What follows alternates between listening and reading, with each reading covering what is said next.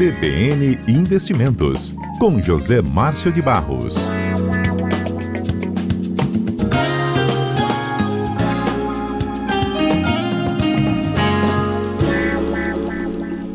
José Márcio de Barros, muito boa tarde.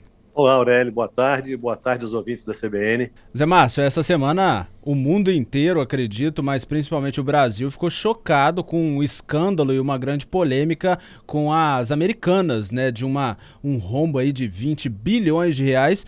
Eu queria que você explicasse o que, que aconteceu pra gente, se dá para de fato entender. E eu sou surpreendido agora por uma notícia que mostra como a, a, a, as realidades são diferentes. Eu aproveito para fazer um link com isso. O Jorge Paulo Leman, que é o homem mais rico do Brasil, perdeu 329 milhões de dólares em um dia com as ações da Americanas. Isso totaliza mais de 1,68 bilhão de reais. Haja prejuízo, hein, Zé?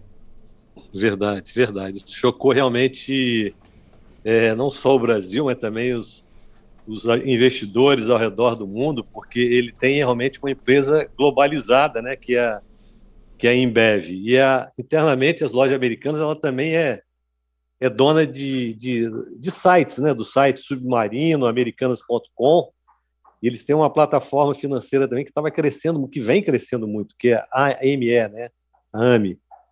Então, na, né, nessa quinta-feira, só para a gente contextualizar melhor os nossos ouvintes, nessa quinta-feira, né, quer dizer, ontem, antes do mercado abrir, o, o CEO da empresa, quer dizer, agora ex-CEO, né, o Sérgio Rial, ele anunciou que as lojas americanas teriam uma eles chamaram de inconsistência contábil, né? Quer dizer, seria um rombo desse que você falou, 20 bilhões de reais em, em sua contabilidade, né?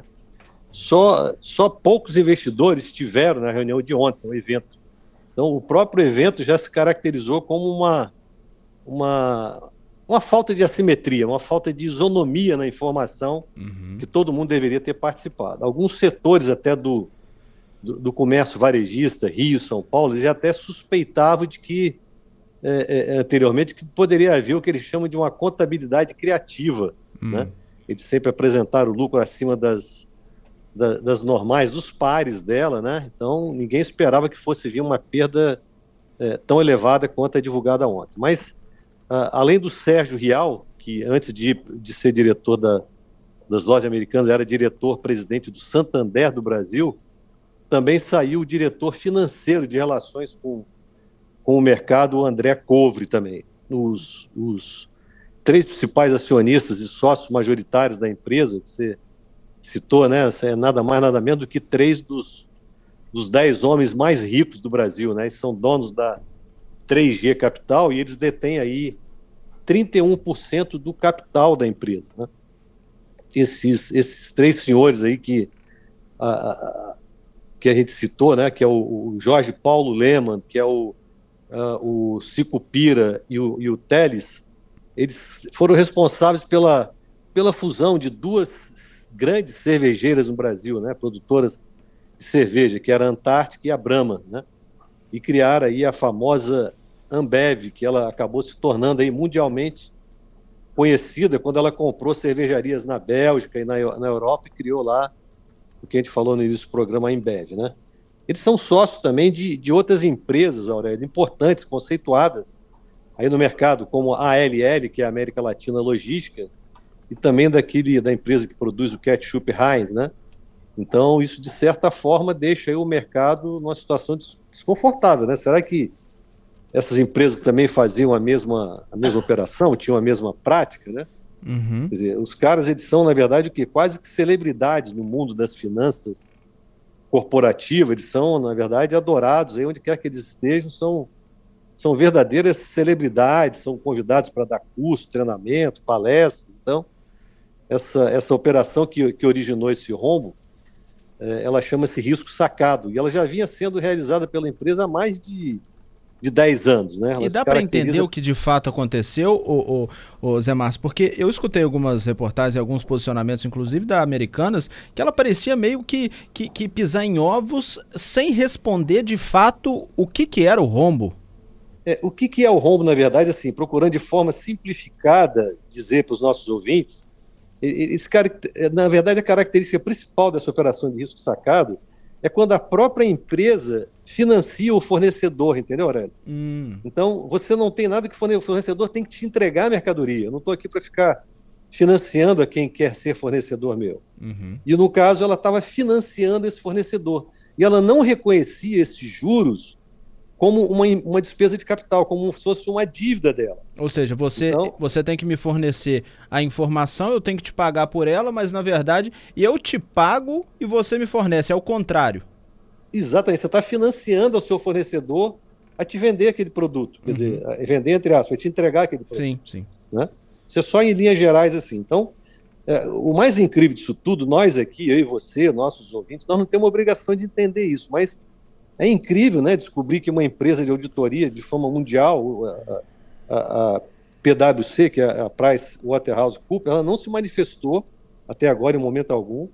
Tão pouco se manifestaram os conselheiros fiscais, o fiscal da empresa, né, que são remunerados por fazer esse trabalho. E nem os três mesmo que a gente citou, os próprios controladores, vieram a, a, a público prestar algum tipo de, de, de esclarecimento. Né? Uhum. Só, só para posicionar os nossos ouvintes, é, pra, que eles não acompanham, na verdade, o mercado acionário diariamente, as declarações do, do Sérgio Rial ontem de manhã, que é, o Sérgio Rial só tinha assumido a empresa nove dias antes, ele estava dez dias só na empresa. Uhum. Então, só a declaração dele fez com que as ações caíssem de 11 reais né, para 2 reais. Nós estamos falando de uma queda aí de quase 80%. Gigante, né? Então, para ela sair de 2 reais hoje e voltar para o nível de 11 reais, ela tem que subir 500%, que é uma coisa impensável. Né? Uhum. É, na quinta-feira, mesmo ontem, a, a, CVM já abriu diversos inquéritos para identificar o que, que foram essas operações, essas operações que eles chamam de estranhas, é, porque no final da própria quarta-feira, um dia antes, foi detectado que algumas, alguns diretores da empresa comercializaram ações. Né? É, anteriormente, a própria empresa ela tem um setor, um departamento de relações com investidores, com o mercado, uhum. e ela mesma já tinha relatado que ela estava movimentando ações da tesouraria. E não era com valores baixos, não, nós estamos falando de 210 milhões de reais no único dia. Então Isso, no mínimo, gera uma, uma desconfiança, né? Já começou, quer dizer, a própria CVM agora vai apurar isso. Né? Uhum. Então, nessa declaração da CVM, a, a, Agência de Classificação de Risco, a FIT, que dá nota de crédito para as empresas, ontem mesmo ela já rebaixou a nota de crédito da empresa de BB para CC, que, exemplificando aí, seria como se um aluno tivesse uma nota 8, vai, e passasse a ter nota 5. Ela já rebaixou a nota de crédito da empresa. O, o, o BNDES, que é o Banco de Desenvolvimento, ele tem duas operações ativas com a empresa, só que ele, o BNDES não está exposto a risco, porque na operação que ele fez, ele pediu é, fiança bancária como garantia. Então, esse, essa operação não vai pegar o BNDES. Né? Uhum. É, hoje, quem tem a maior parte de operações com a empresa, quando a gente olha aqui no site, é, BTG Pactual, Bradesco e Itaú. Né? E o mais interessante que é, é, são alguns gestores de, de, de, de, fundos do Rio e São Paulo, eles já calculam que sim, terão perdas, né? Muitos deles têm exposição à loja americana, a loja americana sempre foi assim, procurada pelos gestores para colocar na carteira, porque elas têm aí uma margem de rentabilidade é, muito boa. E uma história ah, muito grande também, né? muito grande. Então, eles pagam e sempre pagaram bons dividendos, são empresas que cumpriram no passado suas obrigações. E, e a sorte é que essa posição está bem espalhada hoje. Caso contrário, nós teríamos aí talvez até uma, uma possibilidade de risco sistêmico, né? Uhum. Que até agora, pelo menos, parece que não, não, não vai ocorrer. Né? Uhum. E não foi somente no mercado de renda, eh, no mercado de ações que a, empresa causou esse estrago, não. No mercado de renda fixa, a, a lojas americanas ela também lança muito debentures, né? Então, alguns fundos de crédito privado carregam nas suas carteiras debêntures da loja americana, quer dizer, estão sofrendo aí, vão sofrer é, desvalorização em suas cotas. O mais importante é que o nosso ouvinte, aí, o investidor que estiver nos ouvindo, é que ele verifique se é, o gestor do fundo que ele está não carregou a mão nos papéis da empresa, ou seja, se ele tem lá 1% de crédito da, de debêntures da, da, da, loja americana é uma boa, ele está fazendo uma boa é, pulverização, ele está diversificando a carteira. Agora, tem, tem alguns fundos de crédito privado, que são, assim, chamam de exclusivos, que eles têm assim, 75% da carteira pode colocar em debêntures. Então, esse sim, esses vão estar sofrendo aí, deve ter é, é, é sofrer desvalorização nas, nas suas cotas. Né?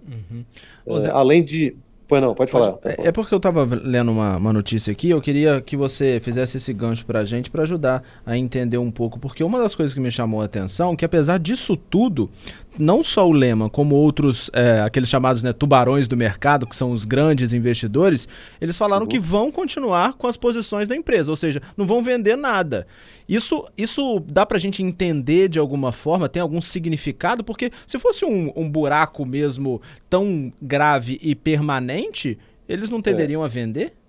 Excelente pergunta e excelente levantamento que você fez. Ela tem hoje essa dívida de 20 bi. Só que ela tem um PL de 15 bi. Né? Não é uma empresa qualquer, nós estamos falando de uma empresa gigante. O valor de mercado dela, antes da queda, ela tinha valor de mercado de 11 bi, se você multiplicar o número de ações que ela tem em bolsa pelo valor dela. Então, não é nada desprezível. É uma empresa que tem, para você ter uma ideia, ela tem em caixa aí 8,6 bilhões de, de, de, reais em caixa. Isso, a última posição que a gente tem aqui, que, a gente, que eu vi hoje pela manhã, que era a posição de setembro. Então, ela tem recebíveis da ordem de 4,3 bilhões. Mas o que, que o mercado espera, é, é, é, Aurélio e, e, ouvintes aí? O mercado espera que, se eles têm tanto interesse de que essa empresa não vá realmente para o buraco, não vá pro, não abra uma falência, eles poderiam fazer o seguinte: capitalizar. Cada um poria aí 5 bilhões, né? E os bancos refinanciariam os outros 5 bi é, para arrumar uma solução, ou seja, é a bicicleta que você pedala, né, para que todo, para que não haja aquilo que eu falei anteriormente, tal risco sistêmico, antes que ela pegue outras posições, antes que ela altere e, e acabe afetando outras empresas do mercado, o que os sócios capitalistas poderiam fazer é colocar um dinheiro bom numa empresa que eles consideram boa, né? Foi como você falou a leitura aí. Ela é uma empresa capitalizada, ela não é uma empresa pequena. Então, nós estamos falando de uma empresa de um PL de 15 bi.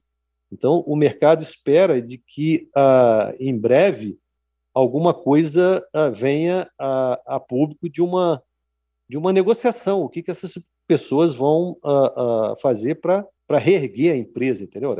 Uhum. Então, essa, uhum. esse é o que se aguarda, esse é o que se espera.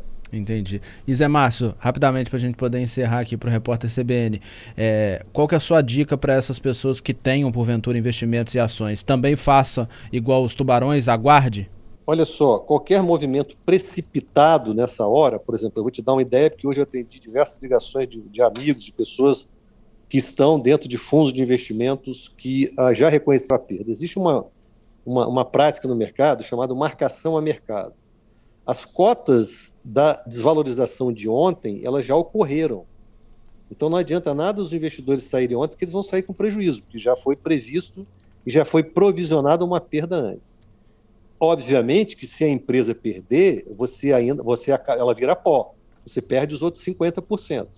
Então o que as pessoas precisam de levar em consideração é o seguinte: eu continuo apostando na saúde financeira de uma empresa de 15 bi, ou eu prefiro sair agora da minha posição é, com o que eu tenho, com 50% de desvalorização da cota uhum. de ontem para hoje. Então, isso foi o que eu fiz a muitos investidores a, a pararem para pensar o que, que é melhor para as suas posições. Porque, veja bem, é difícil você dimensionar aí no bolso de cada um o que, que cada uh, investidor colocou. Se nós estamos falando de uma pessoa que colocou 100 reais, mil reais ou 100 mil reais. Sim. Né?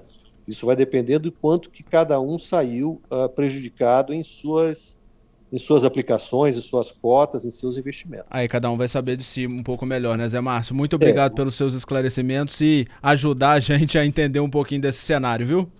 Não há de que, é um prazer. Semana que vem, se a gente tiver mais informações, a gente volta a falar aqui com os nossos. Perfeito, está combinado. Excelente final de semana, até semana que vem.